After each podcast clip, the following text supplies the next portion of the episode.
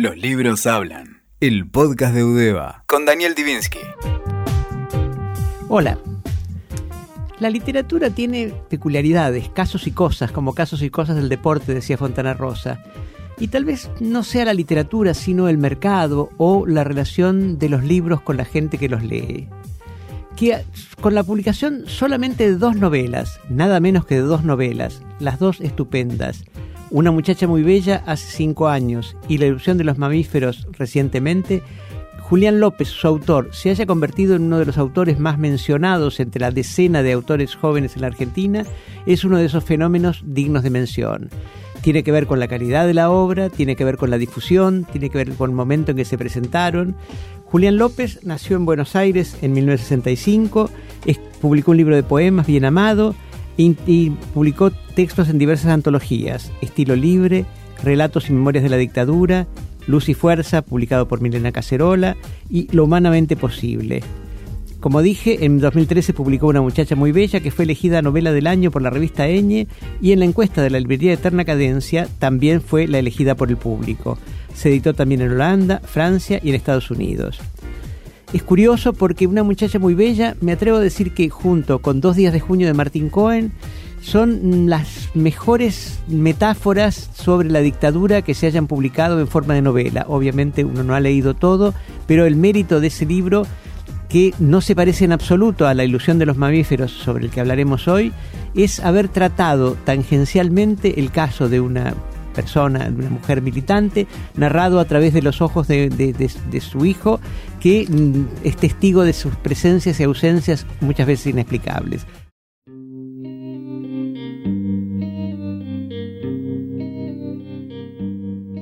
Es raro que una novela revele en su primera página qué es lo que va a pasar y cómo termina la historia que va a ser contada. Eso sería fatal en un policial o en una novela negra. No lo es en La ilusión de los mamíferos, la novela de Julián López, que a partir de ese cierre anunciado desarrolla una relación de amor. ¿Cómo se te ocurrió escribir una novela de amor en el siglo XXI, Julián López? Bueno, primero, hola Daniel, es un gusto estar acá, es un honor, me encanta. Eh, y escribir libros es tiene eso, ¿no? Que te conecta con gente que admirás y que conoces de toda la vida. Y ah, es una fortuna, así que muchas gracias. ¿Y cómo se me ocurrió? No se me ocurrió. Igual que con la primera novela, Una muchacha muy bella, la historia me asaltó. Eh, y cuando me di cuenta que estaba escribiendo algo sobre el amor, me entusiasmó mucho porque eh, eh, porque es una temática que, mm, que es hegemónica en, en, mi vida de pensamiento y en mi vida de relación, y porque no la veo circular demasiado en la narrativa contemporánea, por lo menos en el momento que la escribí. Ahora por ahí em, están empezando a aparecer. Eh, así que bueno, eso, me, me, asaltó y cuando me di cuenta mm, me entusiasmó mucho el desafío y me costó mucho, fue una escritura muy ardua.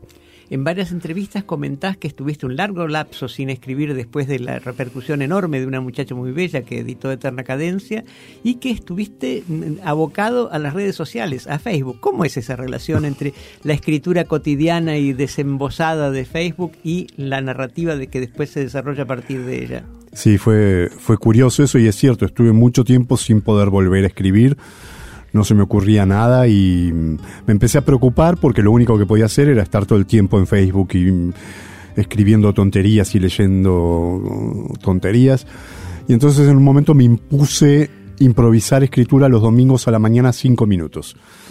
Y así empezó a aparecer, empezaron a aparecer una serie de textos con una voz muy definida, que es la voz de este protagonista de la ilusión de los mamíferos, cuando me di cuenta que estaba apareciendo un universo bastante contundente, me fui afuera de Facebook a trabajar la idea de una novela y así empecé a trabajar eh, en esta idea que me, me, me propuse escribir una novela que se contara toda en la primera página. Es una historia de amor que ya concluyó y que no multiplicara peripecias pensaba que eso me iba a facilitar mucho la escritura y eso fue lo que más me la complicó, porque podía sostener algunas páginas de una novela en la que no pasa nada, pero después se hacía muy arduo. Eh, pero creo que logré esa idea de que un amante le cuenta al otro lo que los dos vivieron juntos, lo que los dos ya saben. Eh, en ese artificio me sostuve para, para intentar contar justamente eso, la posibilidad de el recupero de un amor muy profundo que ya no existe. Eso de la escritura los domingos tiene que ver con la regularidad de los encuentros entre los dos eh, amantes. Eh, no, no nada porque se cuenta en la primera página. Uno de los dos tiene una vida eh, conyugal heterosexual, tiene mujer e hijos. Finalmente se produce un encuentro que es realmente fascinante porque está descrito con una precisión entomológica y, con una verosimilitud totalmente convincente. Es una historia de amor ambientada en una Buenos Aires muy tangible. Creo que querés mucho a Buenos Aires. Sí, completamente. Tenía la ilusión de escribirle una novela de amor a Buenos Aires y me pareció que justo esta, esta temática encajaba perfecto a eso. Y dijiste, contada de una manera entomológica, y me parece una palabra muy precisa. Yo hay algo que el, protagonista de la novela siempre menciona que es una delectación por el siglo XIX y también por el siglo XX. Entonces es una novela que también eh, que también intenta recuperar un modo de relación entre las personas y con la ciudad eh, en un tiempo que también se está esfumando, que también se está disolviendo. El siglo XX finalmente terminó eh, y eso para el protagonista de la novela y realmente también para mí es muy impactante. La caminata del amante que llega todos los domingos, su paso por la panadería eh, también tiene cierto sabor de antaño muy eh, deleitable, ¿no? Sí, sí, es, es, una novela muy melancólica en ese sentido y que otra vez intenta como recuperar lejos, paradójicamente, lejos de la virtualidad, el encuentro con una sensorialidad que está muy cuestionado, que está desapareciendo, la sensorialidad de quienes crecimos en la última parte del siglo XX eh, con, con, un, con, el cine, por ejemplo, con, la, con música determinada. Eso te iba a decir, con la música, porque hay una recurrencia permanente a música popular del momento. ¿Es la música que te gusta, es la música que escuchás cuando escribís, o se te ocurrió que era verosímil que los protagonistas estuvieran ligados a esa música? Eh, yo no escucho música cuando escribo, me desconcentra mucho, así que no puedo escuchar, ni, pero ni siquiera música de fondo, música clásica, suave. Me desconcentra música, así que no pero sí es música que yo escuché mucho. En ese sentido le dono a los personajes algo de lo propio. En los días en que grabamos esta entrevista apareció en página 12 un reportaje de Silvina Friera, un escritor suizo, eh, Rudolf Barfus, a quien yo no conozco, que está por segunda vez en Buenos Aires, dramaturgo, aparte de novelista, y le hace una pregunta que me parece que coincide con uno de los temas de la novela. La pregunta es, ¿Qué pasa con el deseo en nuestras sociedades? ¿Las nuevas tecnologías alientan el consumo pero matan el deseo? Y la respuesta de él es esta. Nuestro deseo depende de la forma social. Por ejemplo, la sociedad burguesa necesita del sentimiento de estar enamorados, porque en realidad solo acepta un solo modelo de amor, hombre y mujer, en un matrimonio formal. El puerto seguro del matrimonio depende del mar tormentoso de las pasiones para poder legitimarse. Cuando estos modelos rígidos desaparecen, ya no se necesitan los sentimientos en cuestión, o sea que el deseo no será asesinado, pero se, transformará. ¿Qué pensás de esta afirmación? Me parece brillante. Sí, sí, sin duda, me parece brillante. Em, sin embargo, yo no sé si, si mi novela habla del deseo. Yo creo que más bien habla de la, de la escena aterradora de nuestros días, que es la intimidad. Hay, un, hay una aparente exposición de lo íntimo en las redes sociales que yo creo que es una máscara muy mentirosa, que lo que, lo que de verdad teme la cultura ahora es a la intimidad profunda entre, en el encuentro entre dos o más personas, digo, en el encuentro profundo. Eso que pasa cuando no puedes especular con la imagen y te encontrás con un otro y empiezan a aparecer eh, empiezan a aparecer las verdades personales Así que yo, creo, más que del deseo, que mi novela intenta hablar de, de la intimidad y por tanto de la, de la posibilidad del amor, ni siquiera del amor. Recordemos que estamos entrevistando a Julián López, autor de Una muchacha muy bella y más recientemente de La ilusión de los mamíferos. Pasaron cinco años entre tu primera novela y la segunda. ¿Van a pasar la misma cantidad antes de la tercera o estás trabajando ya en algo? Espero que no pase tanto tiempo, espero que el susto por, por la primera haya mainado un poco. Eh, todavía no estoy escribiendo, pero estoy mm, merodeando una idea eh, así que sí, eh, estoy en pleno proceso de acumulación para, para, que empiece a precipitar escritura. Una muchacha muy bella es una novela que se lee en clave argentina con unas referencias mm, tácitas que están en el lector. ¿Cómo fue leída en las traducciones a, otros idiomas? ¿Tenés alguna repercusión crítica? ¿Entendieron de qué se trataba? No sé si tengo eh, repercusiones críticas, sí una escena muy eh, curiosa con el traductor al neerlandés. Eh, mm, nos comunicábamos vía mail y él me consultaba mucho. Me consultaba mucho, exageradamente. Estaba como muy pendiente. Después me enteré que es un gran traductor y una académica belga me habló maravillas del trabajo que hizo. Pero uno de sus últimos mails me hace una consulta, no recuerdo exactamente cuál. Entonces yo le cuento, a partir de esa consulta le digo, bueno, como la, referencia a la Plaza del 55, que, que refiere al bombardeo eh, de los militares a Perón y bla, bla, bla, y me contestó completamente angustiado que no había percibido ese cúmulo de información. Eh, entonces yo le dije, bueno, la novela está todo el tiempo refiriendo a cosas de la historia política reciente argentina, y el tipo se angustió mucho. Eh, y me decía, bueno, entonces no entendí tu novela.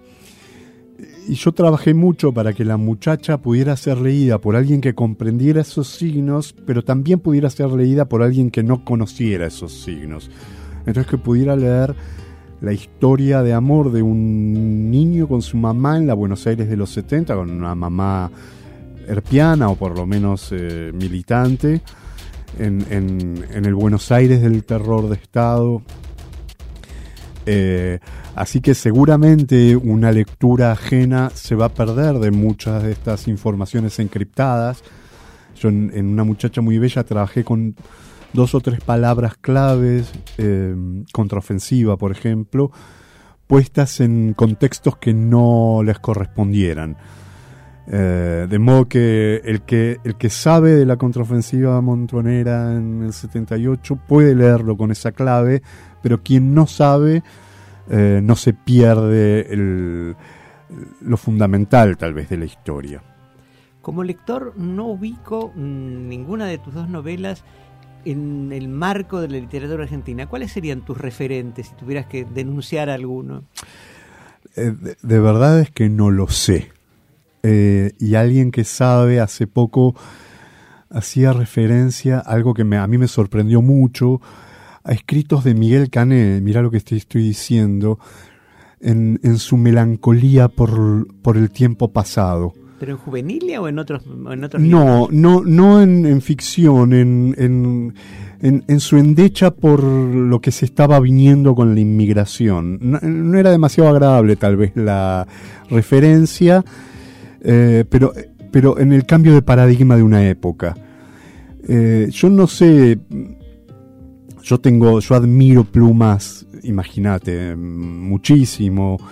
Para mí hay referentes a los que yo siempre tengo presentes, como Di Benedetto y como Néstor Sánchez, por ejemplo y como Sara Gallardo, por ejemplo, ¿no? Recién recuperada, porque se está reeditando, se reeditó enero hace poco, hubo oh. un largo periodo de oscuridad en la obra de una narradora realmente estupenda. Yo, yo diría que es la escritura del siglo XX, me, animo a, algo tan temerario porque ah, mencionás enero, que es su primera novela, es deslumbrante, es completamente incomprensible que una mujer de su clase incluso haya podido eh, recuperar habla con una precisión tan deslumbrante de otra clase. Eh, a mí me, de verdad me, deslumbra la escritura de Gallardo. Los autores que mencionás son de una generación anterior a la tuya. ¿De tu generación reivindicás alguno en particular como interesante? Sí, sí, sí. No, yo creo que la literatura argentina ahora está en un momento de, enorme vitalidad. Hay, hay